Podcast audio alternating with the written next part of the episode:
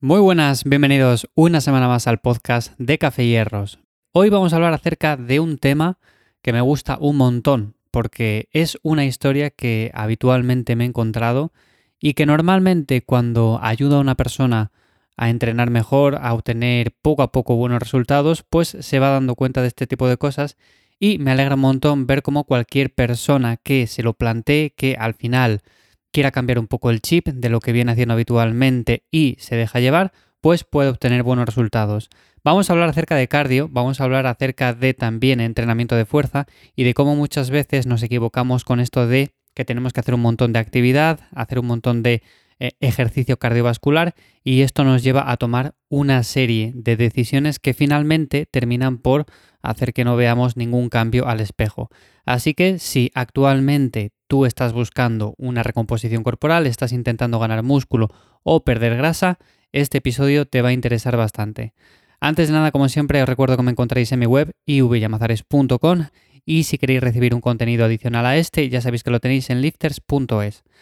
Y vamos a empezar hablando acerca de algunos casos que me he encontrado habitualmente, como digo, y suelen ser personas que vienen de hacer bastante cardio, que es una actividad que han realizado durante muchos años ya, que les gusta salir a correr y que normalmente solían ver ahí el foco en el que debían de centrarse, ¿no? Sobre todo a la hora de perder grasa y de verse mejor físicamente. Lo que suele ocurrir normalmente cuando hacemos mucha actividad aeróbica es que, además de perder grasa, perdemos también bastante masa muscular y por lo tanto, como he dicho un montón de veces, este cambio no se refleja a nivel visual, porque es verdad que perdemos grasa, pero perdemos volumen de todo en general y por lo tanto es cierto que nos vemos más delgados, pero también nos vemos con un peor tono y normalmente lo que se suele buscar es un mejor tono muscular. Para tener un mejor tono muscular no queda más remedio que tener masa muscular. Si no tenemos masa muscular siempre nos vamos a ver como flácidos. Y ese es el punto en el que muchas personas dicen, ¿qué puedo hacer para mejorar esto si ya salgo a correr? Es una actividad intensa entre comillas y el hecho de entrenar fuerza y tal como que me da un poco de pereza. Bueno, pues como he dicho al principio, normalmente cuando me llega una persona con estas características,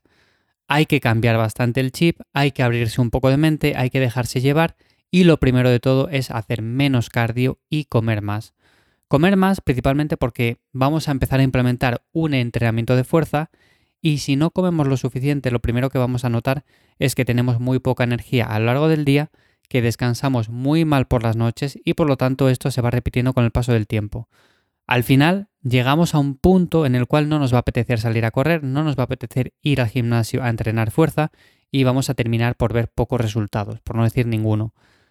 En este caso, normalmente lo que suelo plantear son entrenamientos de unos 3 o 4 días por semana, entrenamientos en los cuales tenemos que aplicar intensidad, tenemos que aplicar una sobrecarga progresiva, y por supuesto, se pueden complementar con una actividad cardiovascular, pero esto ya queda en un segundo plano. Si tú eres una persona muy orientada al running, a salir a correr, porque haces competiciones de este tipo, a ver, te diría que por supuesto te centres en eso, pero que tampoco deje la fuerza de lado. Pero normalmente, para el usuario medio que simplemente quiere verse mejor, que sale a correr porque es una actividad sencilla, entre comillas, en este caso, lo más ideal sería desplazarla a un segundo lugar y subir a un primero ese entrenamiento de fuerza que normalmente queda más rezagado, principalmente porque vemos como que es una programación más compleja, como que necesitamos de cierto tiempo de adaptación. Por supuesto, no estoy diciendo que las personas que salgan a correr no necesiten cierto tiempo de adaptación ni necesiten una planificación estructurada, pero sí que es verdad que normalmente a nivel mental solemos tender a pensar como que salir a correr es más sencillo, como que es ponernos las zapatillas y ya está, salimos a correr. En cambio, por ejemplo, una persona que empiece a entrenar fuerza, pues es verdad que lo ve como algo un poco más complejo. Tiene que ir a un gimnasio, tiene que empezar a hacer una rutina con diferentes ejercicios, diferentes volúmenes, series, repeticiones, descansos, todo esto lo vemos como un poco más complejo. Pero ¿qué es lo que pasa cuando, por ejemplo, como digo, empezamos con esos tres o cuatro días de fuerza, empezamos aplicando intensidad, sobrecarga progresiva, nos vamos haciendo más fuertes y seguimos con esa actividad aeróbica complementaria? Bueno, pues que a partir de aquí empiezan los resultados y aunque quizás en la báscula no vemos una bajada de peso tan brusca de decir, oye, pero es que mantengo el peso o lo bajo muy poco, yo quiero bajar más rápido porque quiero perder grasa. Bueno, aunque parece que vemos una bajada de peso que no es tan brusca o incluso que no la hay directamente porque nos mantenemos en ese peso, al espejo lo que estamos viendo es algo totalmente diferente. Nos estamos viendo cómo vamos poco a poco definiendo, cómo vamos marcando ciertas zonas que antes no se marcaban tanto. Y en la conclusión a la que podemos llegar es que estamos ganando masa muscular y estamos perdiendo grasa, lo que se conoce comúnmente como recomposición corporal. No estoy diciendo que esto sea sencillo, ni que sea cuestión de un día para otro, ni que lo vayamos a hacer en dos meses, nada de eso. O sea, es un proceso bastante complejo y que requiere de que adaptemos no solamente la rutina del gimnasio, sino también la alimentación y también el descanso. Si no adaptamos todo esto, si no lo conjugamos bien, si por ejemplo hacemos el entrenamiento por un lado, luego descansamos poco, la alimentación no la controlamos ni nada de eso, lo más probable es que una semana igual sube un poco el peso, otra semana baja, las medidas corporales varían y no sabemos muy bien por qué. Así que bueno, hay que tener un poco también bien atado todo esto. Pero normalmente cuando se tiene, cuando por ejemplo aplicamos intensidad, que esto lo voy a comentar ahora más adelante, los cambios vienen y vienen de manera sorprendente porque hay muchas personas que pasan de, por ejemplo, no obtener ningún resultado o cambio físico en el espejo durante meses y meses, solamente haciendo cardio, a, por ejemplo, en un par de meses, en tres meses, empezar a ver cambios bastante notables cuando se hacen las cosas bien, cuando empezamos a aplicar un entrenamiento de fuerza y cuando el cardio, como digo, queda relegado a un segundo plano, aunque es importante, pero en este caso no lo es tanto. Así que normalmente, ¿qué hay que hacer? Bueno, pues como digo, entrenar más fuerza, descansar más, hacer menos cardio, comer un poco más o ajustar la alimentación bien. A veces juntamos el hecho de hacer un montón de cardio con incluso comer muy poco. Eso es una fórmula que va realmente mal. Y hablando de intensidad, hablando de entrenar como se debe de entrenar, cuando por ejemplo empieza a contar una serie, que es algo que normalmente muchas personas todavía tienen la duda, o sea, de decir, vale, yo tengo que hacer esta serie, tengo que hacer 10 repeticiones, tengo que coger este peso, sé que tengo que ir aumentando poco a poco el peso, cada semana, cada dos semanas, cada mes, cada el tiempo que sea, bueno, eso según la programación que tengamos, pero ¿cómo sé si realmente esta serie que estoy haciendo cuenta o no cuenta? Bueno, pues es muy sencillo realmente. Es verdad que cuando empezamos parece que estamos aplicando un montón de intensidad y parece que nos cuesta la vida hacer cada ejercicio, pero según va pasando el tiempo nos damos cuenta de que eso que estábamos haciendo al principio pues es relativamente sencillo. Normalmente, cuando por ejemplo llegamos al final de una serie, si por ejemplo son 10 repeticiones, si hacemos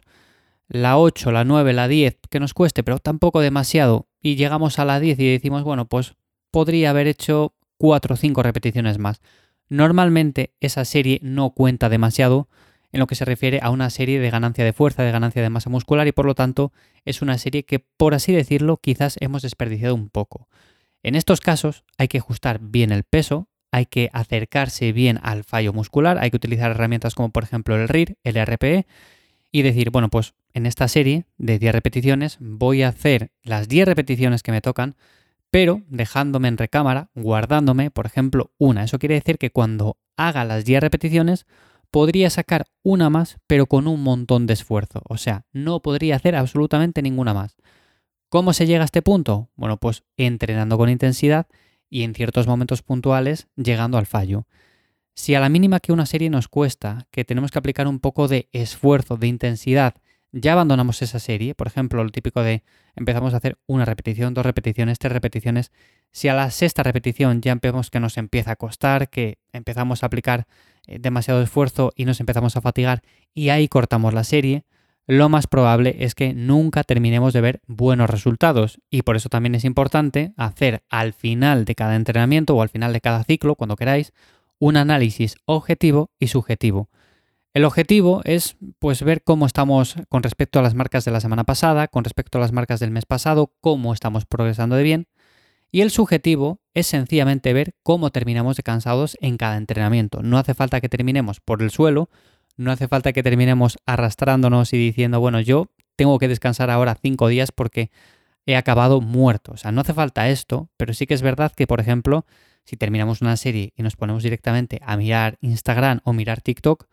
pues normalmente suelen ser series que no aplican demasiada intensidad y que por lo tanto no cuentan demasiado para el trabajo total. Así que normalmente si tenemos pautado X volumen con X series en una sesión de entrenamiento y al final vamos a entrenar 45 minutos, una hora o el tiempo que sea, vamos a intentar que sea trabajo de calidad y que no, por ejemplo, al final de todas esas series que hemos hecho cuenten una o dos. Así que bueno, esta es una parte importante, pero que normalmente trato en otro podcast que se llama Cuaderno de Entrenamiento, así que si queréis pasaros por ahí, bueno, pues hablo un poco más acerca de este tema y seguramente también os interese.